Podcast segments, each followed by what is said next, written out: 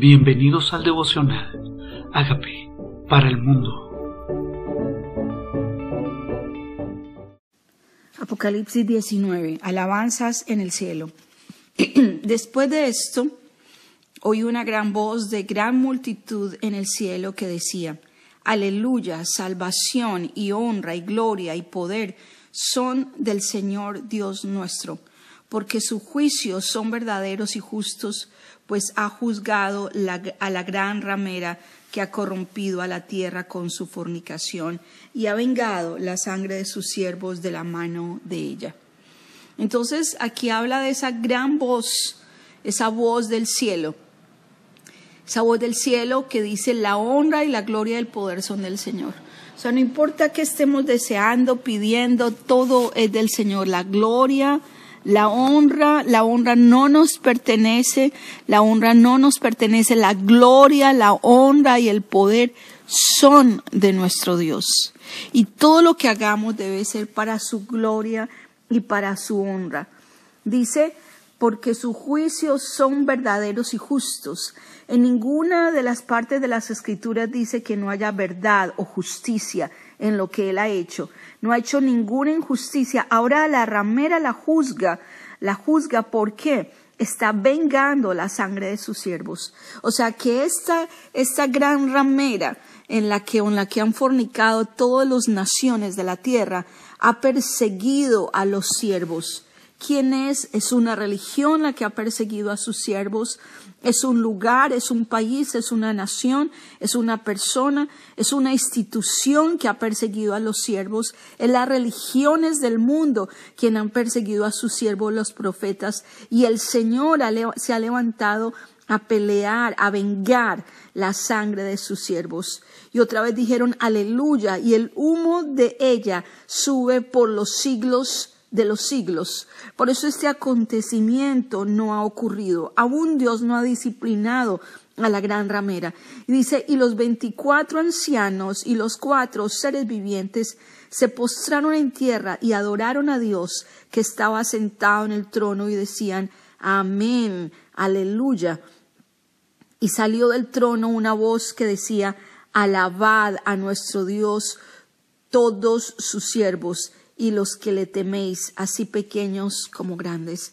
Y aquí este es el momento de que nosotros visualicemos que no solamente los adultos vamos a adorar al Señor, que van a ver los veinticuatro ancianos, los cuatro seres vivientes, pero también sus siervos, también nuestros niños, también nuestras generaciones, grandes y adultos, vamos a adorar y a servir al Señor. No es un Dios de adultos o de ancianos, es un Dios generacional, donde nuestras generaciones van a estar alabando al que está sentado en el trono, pequeños y grandes. Y oí como la voz de una gran multitud, como el estruendo de muchas aguas, y como la voz de grandes truenos que decía, Aleluya, porque el Señor, nuestro Dios Todopoderoso, reina. Y yo creo que es tiempo, en la oración del Padre nuestro, Jesús nos enseñó a decir, venga a nosotros tu reino venga a nosotros tu reino. Y ahora es el tiempo de su reinado.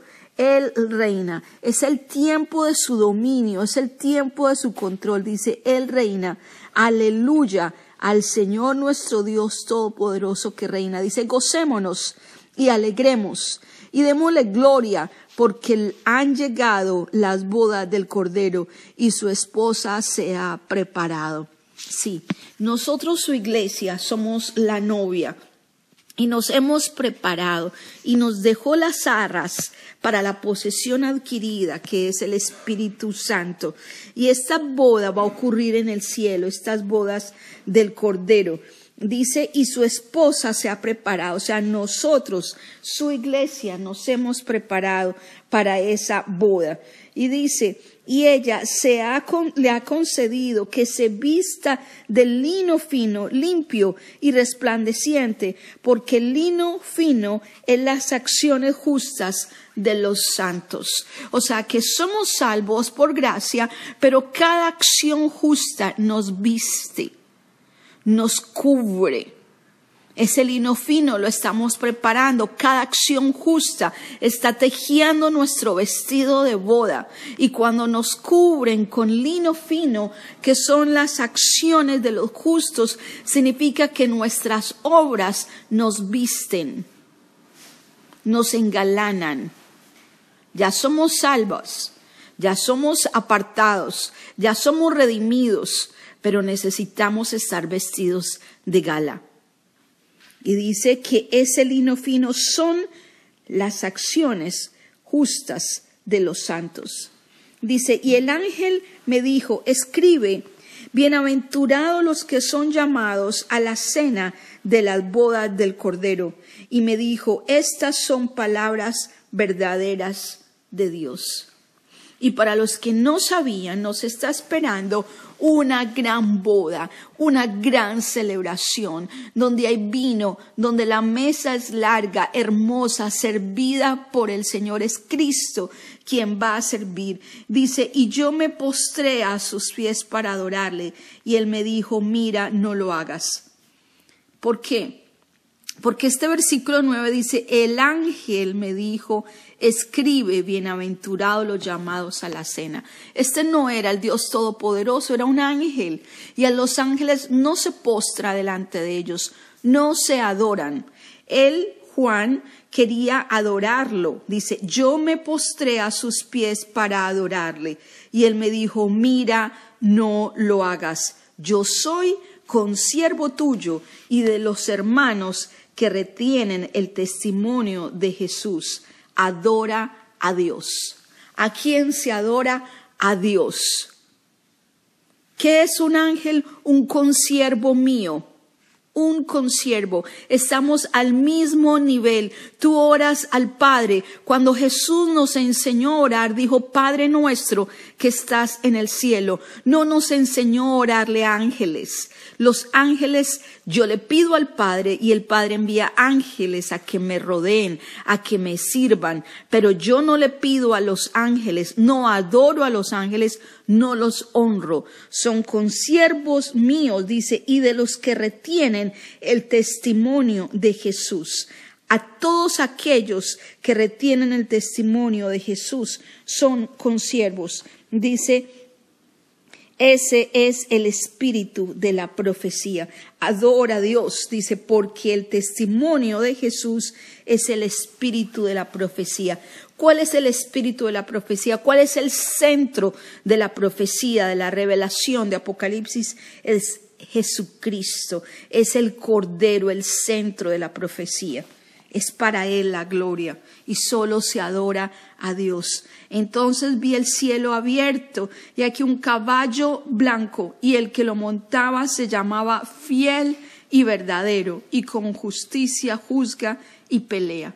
¿Quién es fiel y verdadero sino nuestro Señor? Es fiel, es constante, no cambia, es inmutable, es verdadero, no se haya mentira en él. Él es este que estamos esperando. Venía en un caballo blanco, viene, dice, sus ojos son como llama de fuego y había en su cabeza muchas diademas y tenía un nombre escrito que ninguno conocía sino él mismo. Estaba vestido de una ropa teñida en sangre y su nombre es el verbo de Dios el verbo de Dios, el que se hizo carne, el que describe San Juan capítulo 1, el que había hecho todas las cosas que sin él fueron, sin él nada se pudo haber hecho, ese verbo que se hizo carne y habitó entre nosotros. Su nombre es el verbo de Dios y los ejércitos celestiales, vestidos de lino finísimo, blanco y limpio, le seguían en caballos blancos. ¿Quién es ese ejército? Sino nosotros mismos. Dice, de su boca sale una espada aguda para herir con ella a las naciones, y él las regirá con vara de hierro. Y él pisará el lagar del vino del furor y de la ira de Dios Todopoderoso. Él viene en el caballo blanco es nuestro Cordero, es el Verbo de Dios, el que vino para vencer y venció, el Todopoderoso. Viene a, dice, con el vino del furor, y en su vestidura y en su muslo tiene escrito esto, este nombre, Rey de Reyes y Señor de Señores.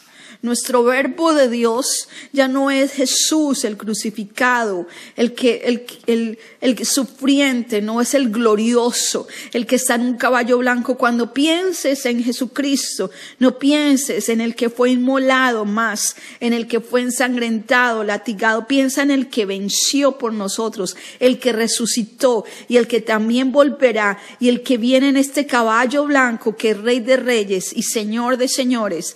Este es quien adoramos y a quien servimos, a quien esperamos. dice, y vi el ángel que estaba en pie en el sol y, y da, y clamó a gran voz diciendo, a todas las aves que vuelan en medio del cielo, venid y congregaos a la gran cena de Dios, para que comáis carnes de reyes y capitanes y carnes de fuertes, carnes de caballos y de los jinetes y carnes de todos, libres y esclavos, pequeños y grandes. Y vi a la bestia, a los reyes de la tierra y a sus ejércitos reunidos para guerrear contra el que montaba el caballo y contra su ejército. Y la bestia fue apresada y con ella el falso profeta que había hecho delante de ella las señales con las cuales había engañado a los que recibieron la marca de la bestia. ¿Qué va a hacer la, la, marca, la bestia, sino engañar?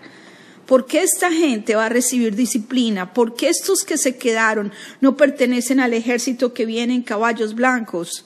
Porque estos son los que creyeron a la bestia y lo adoraron y le sirvieron y no se convirtieron. Estos son los que van a recibir la disciplina de la ira de Dios. Y ellos, entonces, ellos se dejaron engañar por la bestia. Ellos se dejaron engañar por el falso profeta que hacía señales. Dice, engañó a los que recibieron la marca de la bestia y habían adorado su imagen. Estos dos fueron lanzados vivos dentro de un lago de fuego que arde con azufre y los demás fueron muertos con la espada que salía de la boca del que montaba el caballo y todas las aves se saciaron de las carnes de ellos. ¿Qué estaban haciendo ellos? Ellos estaban rodeados, listos para matar al Cordero, para pelear al Cordero, para seguir peleando contra su ejército. No eran personas convertidas, no eran personas que se habían arrepentido. La disciplina vino sobre todos aquellos que se dejaron engañar, que adoraron a la bestia, que tenían sus marcas. Es tiempo entonces de que sepamos el final del maligno. Es apresado, es lanzado, es vencido. Tanto el falso profeta como el anticristo, la bestia. Ambos fueron lanzados en el lago de azufre. El final de ellos es que son vencidos. El final nuestro es que somos vencedores. Que vamos a tener una fiesta, unas bodas del Cordero. Que vamos a estar vestidos de lino fino. Que nos va a servir Jesucristo y que entramos como su iglesia a la gran boda del Cordero. Este es el final de la historia del anticristo. Ahí queda atrapado, atado. Él lo ata y lo vence. ¿Y cómo, y cómo mata a las personas con, el, con la espada de su boca? ¿Quién es Él sino el verbo hecho carne? ¿Quién es Él sino nuestro Señor de señores? Él merece la alabanza, el honor, la gloria, el reconocimiento. Y es tiempo, antes de que estas cosas acontezcan, de que lleguemos con este mensaje al mundo entero y les digamos, Jesucristo es el único, Jesucristo es vencedor.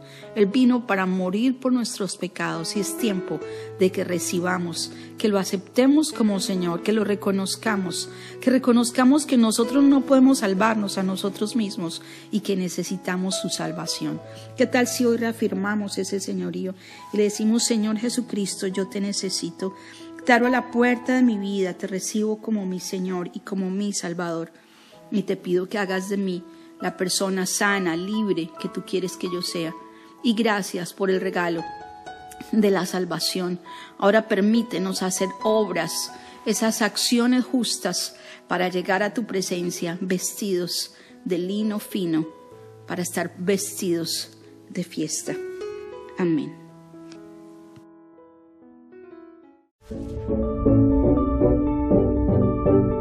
Amigos, queremos que usted sea parte de esta obra que estamos haciendo a través de Agape para el mundo y que este mensaje de Jesús llegue hasta la última de la tierra.